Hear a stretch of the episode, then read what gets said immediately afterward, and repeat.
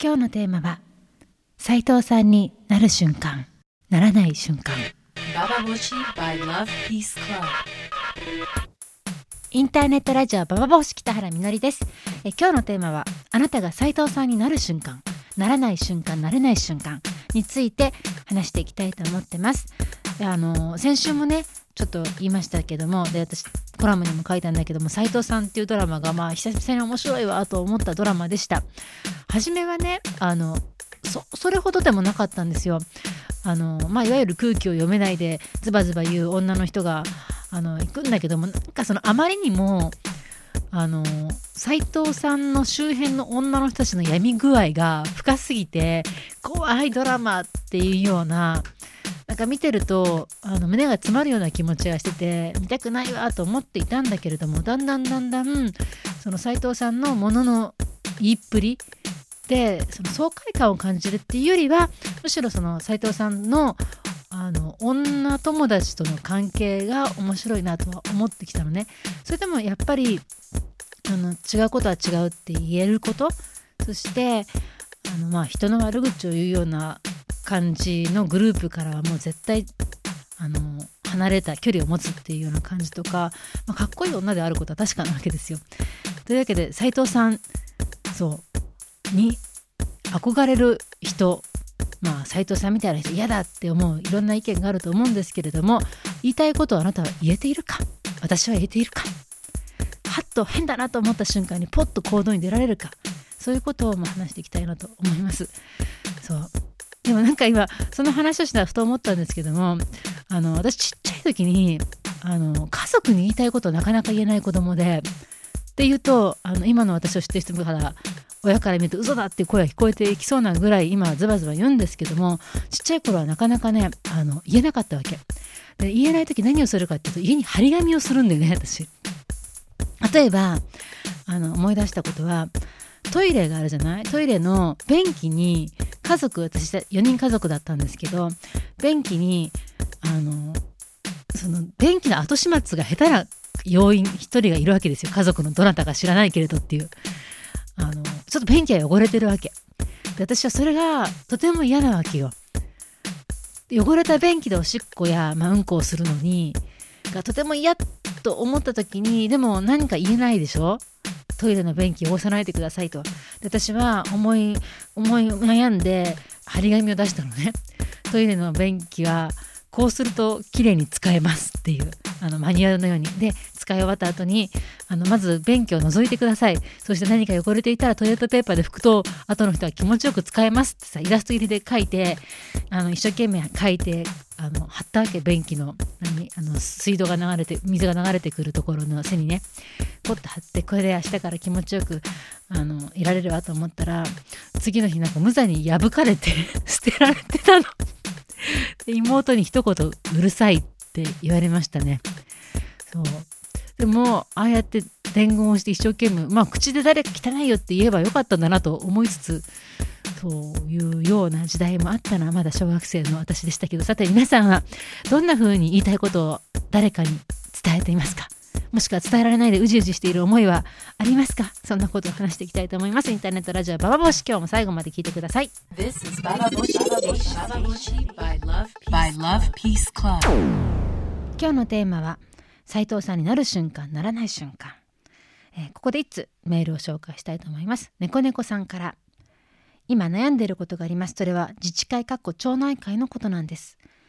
私は今夫婦で岐阜県の田舎の賃貸に住んでいます。これまでは新座者のアパート暮らしは自治会の集まりなどは参加しなくても何も言われなかったのですが高齢化で今まで運営していたジジババがリタイアしたらしく役員を引き受けなきゃな引き受けなくてはならなくなりました。まあ地方とか地域の時代と言われているし様子を見て勉強してみようと思い参加したらこの自治会には女性部というのがあって私はその役員に当てられてしまいました。そして仕事の内容といえば早朝に交差点に旗を持って子どもの通学を見守るだとかお祭りなどのイベントでジュースやお菓子や酒を配りお酌をするだとかゴキブリ団子を作るだとか浴衣を着て町内会の盆踊りで踊るだとか正直なんで女がやるんだよと突っ込みたい仕事ばかりでとても付き合いきれないのですが他の女性部の方々は持ち家だったり子供がいたりでいわば家や子供を地域に人質に取られている状態なので従わざるを得ないようです。私がこういう集まりを無視することはできるけれどその分他の人たちがやらなくなってやらないといけなくなってしまう。女の人は困らせるのは嫌だなと思い空気の読めない人になり自治会の知事どもにいちいち文句を言ってやろうかとも思ったのですがそこまでするエネルギーもないなと参りました。まさか地域の嫁までやるとは。斉藤さんを見て勉強した方がいいかもしれません。猫猫さんからのメールでした。どうもありがとうございました。そうなんだよね。このあの地域の活動って本当にあの逃れたい逃れたい逃れようと思っていた女っていうものをとことん押し付けてしまうようなとこってきっとあるんだなっていうふうに思うんですよ。私はあのそうね今のところはそういう目には合っていないけども自治会とかで絶対女の人ってさあのあれだよねやっぱ今でも割烹着着て一生懸命お弁当作ったりとかしてお祭り盛り上げてる裏方さんの役割って東京でも祭りのシーンになるとよく見ますもんね。そうそういう中で一人暴れてみたところで大人げないっていうふうに言われてしまうのがオチだしそんなとこでさあの女だからってとかなぜこんな嫁の役割をっていうように騒ぐことが決してなんだろういいような結果に結びつかないっていう風ななってるよね。そうそういうとこでどうするかあとそういうとこでねあの問われると思うんですよね。その和と自分がそこで生きていかなければいけないところで言いたいことを言っていくってことがやっぱり一番難しいじゃない？って考えると私今までそういうことやってきたことあるかなって自分で自分が疑問になるかもしれない。なんかね言いたいこと言えてると思ってたんですよ。例えばあのもう何年も前だけれども車乗ってた時にものすごい渋滞で全然動かない時があったの。あの銀座かどっかの本当にあの大通りじゃないんですよ。細い道で普段は抜け道のような道なんだからすぐ通れるはずなわけ。それがもう駐車場になってしまったわけよ道が。もう一歩も動かないで普段そんなことになったらみんなさ暴れてブーブーブーブー鳴らすじゃないそれが街は静寂で誰一人文句言わずに動かない道路を道路でじっと車に乗って待ってるわけよ。大体はタクシーだったんだけどでもこれおかしいよって思って15分か20分ぐらい私もさ何か分かんないから待ってたんだけどこれおかしいわと思って車から出てあの車置いて先頭見に行ったわけ渋滞の。そしたらさもうびっくりすることが起きていたのよ。そこにあのもう明らかに私はヤクザですとしか言ってないような大きな車があったわけ。でそこであの運転手がさチンピラよがあの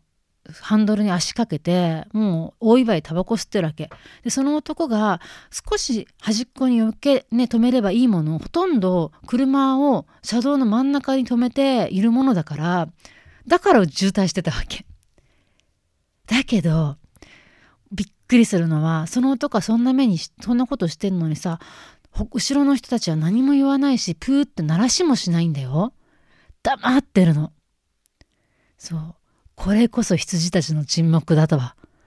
そう思いました。この沈黙は何？で私がそんなことをしたもんならばどんな目に遭うかって思うじゃん。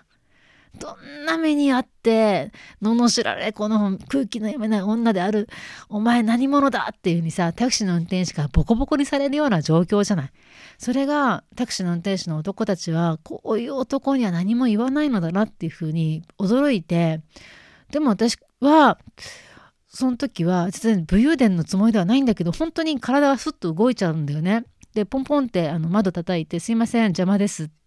どいてくださいって言ったら、逆にやっぱねそのヤクザは驚いてあのはってなんか文句言いたそうだったんだけれども結構すんなりどいたんだよね。で私はその時ねあの街を救った英雄のような気持ちになったけどでもほんとびっくりするぐらい強い人には声を上げないんだな男ってそうなんだなって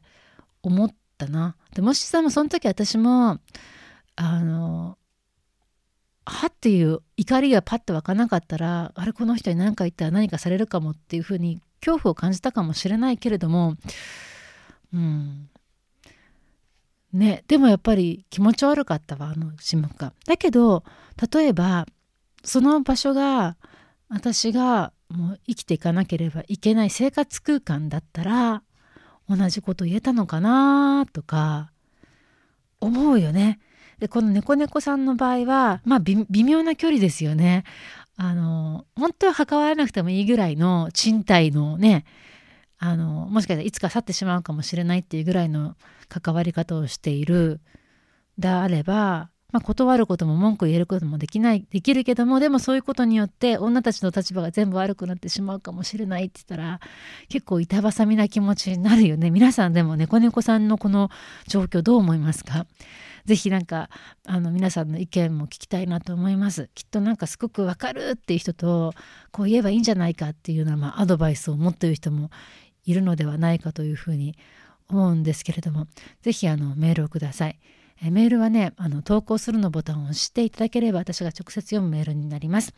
であの町内会にさ入っている人っていうのもぜひ町内会話を聞きたいなと思いますよ。町内会ってこんなとこですよっていうような話で町内会でうまく立ち回る術とかさ教えてほしいと思います。猫猫さんメールをどうもありがとうございました。This is Baba Boshi Station. 今日のテーマは斉藤さんになる瞬間ならない瞬間話してるんですけども斉藤さんに、まあ、なりやすい体質の人となりにくい体質の人がいると思うんですけど今週のあのライピースクラブの坂戸恵美さんのコラムをぜひ読んでほしいと思うんですけれども坂戸恵美さんはあのうって言葉を飲み込んじゃうタイプの人なんだって。で私本当にびっくりしたんだけどレジで例えばレジで打ってる人が間違えるとするじゃない？それを坂戸さんは言えないんだって間違ってるって。もうそんなの最も言いやすい場面じゃん。ちょっと待って私はそれ。ね大根今日すごい安いじゃない。何あんた200円で売っちゃってんのよ。っていうふうにパッというふうに反射的に言えると思うんだけどもそれが言えないあの坂戸さんのみたいな人もいるんだってことが私にとって驚きだったんですけども。でも私の中であの自分は明らかに斎藤さん体質の人間だと思うんだけどもあのね最近ちょっとねそれは薄れてるなって感じてる時があるわけ。それは何かっていうとあのそれはもしかしたら年を取ったってことなのかもしれないけどまあ数分すればとかもうちょっと経てばあのこの状況はなくなるとかそういう考えをさふと思うというかまあ、具体的に言うと以前の私はその騒音が大嫌いなわけよ騒音っていうかあの機械のしゃべる音とか変な妙なアナウンス？例えばさあの電車のホームとかでトイレがあるじゃんあれ目が見えない人用のものなんだけれどもずっとずっとトイレの前のもう流しっぱなしのテープレコーダーあの男性は右、女性は左です。男性は右、女性は左です。男性は右、女性は左ですってことさ、ずっと言ってんのよ。もうずっとなのよ、24時間。私がその場所に立ってるのはたった数分のことかもしれないけれども、もう我慢ができないぐらいおかしな話だと思うわけ。で、目が見えない人のために、そのものがあるとしたとしたら、実際はさ、もう福祉国家と言われてるスウェーデンとかさ、もうそういう北欧ですらあるべきものじゃない。でもそんなものってあの日本以外で私あんま見たことないんだよ。大きな声でアナウンスするさあの過剰な親切な放送で私一度文句言ったことあるんですけれどもあの観覧船ってあるじゃない？あの水上の東京都が東京の隅田川とかをまああの運航してる船があって観光客が乗るような船なんですけれどもたまたま私乗ったことあるんですよそれに。それであの東京の浅草とかさいろんなとこ行ってんだけどそれの船内アナウンスが異常な声のでかさなわけ。しかもあのあんまり楽しい情報ではなくてなんかその東京の素晴らしさっていうのをさあの言うんだけどもゆったりと桜の景色を見たい気分の時ってあるじゃない。ね、隅田川の風にさ体を任せてさあ気持ちのいい空気ねって思いたいのにもうその思いを断ち切るかのように無理やりぶち切るぶちもう何て言うの？なんかその思いを大切にしてくれずにこういうふうに考えなさいっていう方向性であのここの景色の説明がさ入るわけ。でやっぱ嫌だったからあの船長さんに言いに行ったのよ「すいませんあのこの放送止めてもらえませんかね」と。そしたらその放送こそがそのサービスだと思ってるからあの人たちは「はっ何言ってるんですか?」と他のお客様のねご迷惑だからもうどっか行ってくださいぐらいのレベルで 私はあのともう追い出されちゃったんだけどもでもまたしつこくどんどんどんどんって食い下がってあのせめてボリュームを下げてくれと言ったんだけども下げなかったね。ほいで私は東京都に手紙を書いたりしてるんですけどもそうそういうようなしつこさをやってたんだけどもやってるうちにだんだんだんだん虚しくなるわけよ声を上げたところで変わるものなんてのがあまりにも少ないからで最近私はねスーパーマーケットに行った時にあのスーパーマーケットも最近さもう楽しないでよって思うことするのよカセットテープであの、いらっしゃいませ、いらっしゃいませ、いらっしゃいませ、いらっしゃいませ、いらっしゃいませ、いらっしゃいませってずっと言ってんの。でもいい加減にしてくださいって私は思って、入り口のとこのテープを、ちっちゃなテープがあったらもうそれストップボタンを押そうとしたの。いらっしゃいませぐらいさ、生声で言おうよと思うじゃん。いらっしゃいませ、いらっしゃいませ。今日はトマトが59円とか、いらっしゃいませ、いらっしゃいませ。ああ、もう嫌。いやいやいやいやいや。で、テープを止めようとした瞬間に、あ、でも、あの、そこで私の中のさ、斎藤さんではない私。まあ、斎藤さんそんなことしないかもしれんけど、なんだろう、大人の私がいて、私はこの場から立ち去って、ここで買わないって選択をすればいいだけなのだという、そう。考えてみればそれがまともな態度なのかもしれないんだけどあまりにも非人間的なさ人間を何だと思ってるのかと人の尊厳をなんかここまで傷つけていいのかこの「いらっしゃいませテープは」っていうふうに思ってしまうんですけれどもそういう時にもう私はじゃあこの場から立ち去るっていう選択をした時点でなんかそのちょっと自分の中で何か変わったなっていうような気がねしたのよね。それが大人になるということでしょうか？って37にもなる年にあのね。こういう気づきをするのもいかがなものかと思いますけれども。で一方であの最近もっこちゃんとのやり取りでねこの人すごいなと思ったことがあってもっこちゃんっていうのは私の今のパートナーなんですけどもあのすごいまあ斎藤さんとはちょっと違うんですけどちょっとどの過ぎたクレーマーチックなとこもあるんですけれどもあのこういうことがあったんです。先日私はねちっちゃなラジオを買ったんですよ。そのラジオが、まあ、ステレオかモノラルにするかちょっと迷って結局モノラルじゃなくて、まあ、ステレオを買ったの。ステレオタイプの。そしたら家に帰ってきたらあのモノラルが入ってたんですよ。選ばなかった方が。私は散々どっちか迷ってたからお店の人が間違えてモノラルを入れちゃったんだよね。そう。でこれはどうしようと思ってあの、まあ、値段はでもステレオ系だったのでステレオのものだったのでおかしいから、まあ、電話をしてあの交換したいんだって話をしたの。そしたら、まあ、お店に来てくださいって言われたわけ。でそれのラジオってちょっと急に使うものだったからめんどくさいなって思いとまあいかモノラルでもいいか。まあ数百円しか変わんないしって思いがちょっと湧き上がったんだけどもその横でもっこちゃんが私のやり取りを聞いてて電話をねもぎ取ったんですよ。そしてねあの冷たくこう言い放ったんですよ お店の人に。間違えたんだからしょうがないでしょって。あなたが来るのは当然じゃないですかって。まさかさお店の人を家に来てもらうなんて発想をなかったからもっこちゃんはでもねあの堂々とね冷たい口調でねあの言うんですよね。来てください。でそれ以上それ以外の言葉をほとんど発しない。で向こうがなんかレジがどうのこうのとかあのデータがどうのこうのとかあの伝票がなければダメだとかいろいろ言うんだけども一切そのことに耳を貸さずに間違えたんだから仕方がないでしょ。そちらのミスなんだから仕方がないでしょ。しか言わないわけ。私はなんて冷酷な人と付き合ってるんだろうと思ってしまったんですけれどもでもあのそうすることによってそう私はとても楽だった。楽でしたね。結局ステレオが無事にうちにあの届けてもらいそう。あなんか妙な遠慮はなくこういうことをすっぱり言える人間になったらいいななんて思ったけどそのぐらいだとクレーマーと斎藤さんの違いなんだろうってだんだん分かんなくなってきちゃいましたけどね。でもまあ皆さんはあのねちょっとした時にどんな風にあの自分の主張を通すことができるか。ね。そういうことをちょっと考えてみてしまう今日この頃です皆さんはどんな風にクレーマーになってますか？斉藤さんの話とずれてきちゃったね 斉藤さんになってますか？斉藤さんになれないでうじうじしちゃう瞬間はどんな時ですか？This is Baba Boshi Station. By Love Peace Club.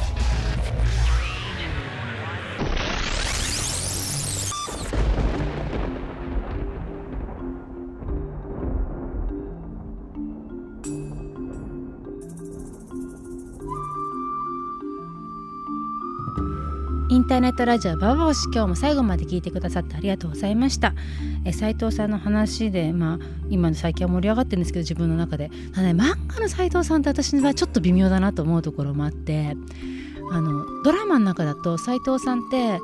あの本当になんて言うんだろう元ヤンキーっていう雰囲気なんだよね。そう。で水木有沙さんが演じてるんだけどなんか元ヤンの空気はいっぱいあって筋通しますぜみたいな感じがさ面白かったりするんだけども漫画の中の斉藤さんはすごく微妙なことを扱ってるんですよ。というのはどういうことかっていうと母親が職業を持つっていうのはどういうことかっていう話なのね。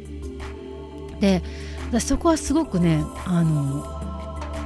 どう考えていいんだろうって思うところでもあるんですけれども斉藤さんのお友達のあの親友の真野さんって子が人がねあの、まあ、子供が保育園だけど小学校に入ってアルバイトをし始めるわけ喫茶店で。そうすると喫茶店でアルバイトをするとその真野さんはとても仕事ができるがどんどん任されるようになっていって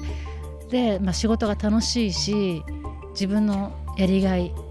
ただの何て言うんだろうなレストランのレジやウェイトレスをやるのではなくてメニューとかにまで関わってくるぐらいに信頼され始めるわけと嬉しいじゃない？そうするとそっちの方に一生懸命になってってその子供に対して向き合えなくなってしまう時間が増えていくわけよ。であの、まあ、ちょっと事件が起きるんでね漫画の中で。それに対して斉藤さんが初めて自分はそのなぜ専業主婦で子供を育ててるのかっていう話をする瞬間があるんです。でそこで斉藤さんのバックグラウンドっていうのは大きな企業で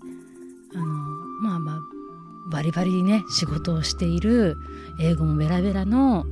あの本当キャリアな女の人っていう設定だったわけ。でも自分にとっては子育てをするってこととこの大きなプロジェクトと自分が抱えてる会社で抱えてるプロジェクト2大プロジェクトを選ぶとしたら迷わず子供を大きなプロジェクト子供のプロジェクトを選ぶんだってこと。子供を育てるってことは大変なことなんだと。で働きながら子供を育てるってことはものすごいことだからそこで甘えてはいけないっていうさ、まあ、そういう話なわけなんだよね。でちょっとねあのまあそこのラインはすごく難しいところで、うん、子供を育てながら仕事をすることの大変さっていうのは自分が選んだ道なんだから文句言うなっていうふうにも聞こえてくるわけ。でその社会的な保障とか自分が自分が被害者的になってその自分は困ってるんだ自分は大変なんだってことをまずアピールして自分は分かってよっていうようなことのかっこ悪さっていうのは斉藤さんは言うわけなんだけれどもでもそこまで言ってしまったらものすごくあの女を自分の首を絞めることにならないかっていう話にもさ聞こえてくるわけですよ。でテレビはそこら辺うまくあのスルーしてたというかうまい絶妙な感じで斉藤さんのそのキャリアであったことなんて一切なくしているしその斉藤さんのあの夫が何をしてる人かってこともわからないようになっているしその主婦の中での、まあ、階級差とか階層みたいなのはあるんだけれどもあの女の人自身のその仕事をしてる女の人と仕事をしてない女の人の分断みたいなことは描いてなかったんだよね。そうでも漫画ではそれを描いてるからそこでボロボロとあのやっぱり女の中での仕事をしている仕事をしていない結婚してお家に入る入らない結婚してるしていない子供を産まないみたいなことがふわっとあのそこで繰り広げられている女たちの葛藤みたいなことがさ出てるんだよね。それはちょっとねあの怖いものがありでふっとそれ面白いとは言えないような内容になってるんですけどももし読んだ方がいたら是非感想も聞きたいななんて思います。やっぱりあのどんなねあのやっぱり何て言うんだろうまだまだあのそういった自分の立場によってあの女の人がうまくあの共感し合えないというかさ、まあ、共感するのが一番いいとは思わないけれどもそう。でもなんかそこで立場が違うかあんたは分からないって全然向こう側の人みたいになっちゃう感じってまだあるのかなというような気がちょっとしましたね。ということで、まあ、皆さんのその町内会話から女たちのその立場の違いによる何か語りきれない感じのもどかしさとかそういったものをもっともっと話し話していけたらいいなというふうに思ってます。ということで今日は斉藤さん言いたいことを言えてますか？言いたいことを言えるのにどのぐらいエネルギーを使ってますか？そんなことぜひ皆さんのメールそんなことぜひあのメールで教えてください。今日も最後まで聞いてくださってありがとうございました。北原みのりでした。By Love Peace Club.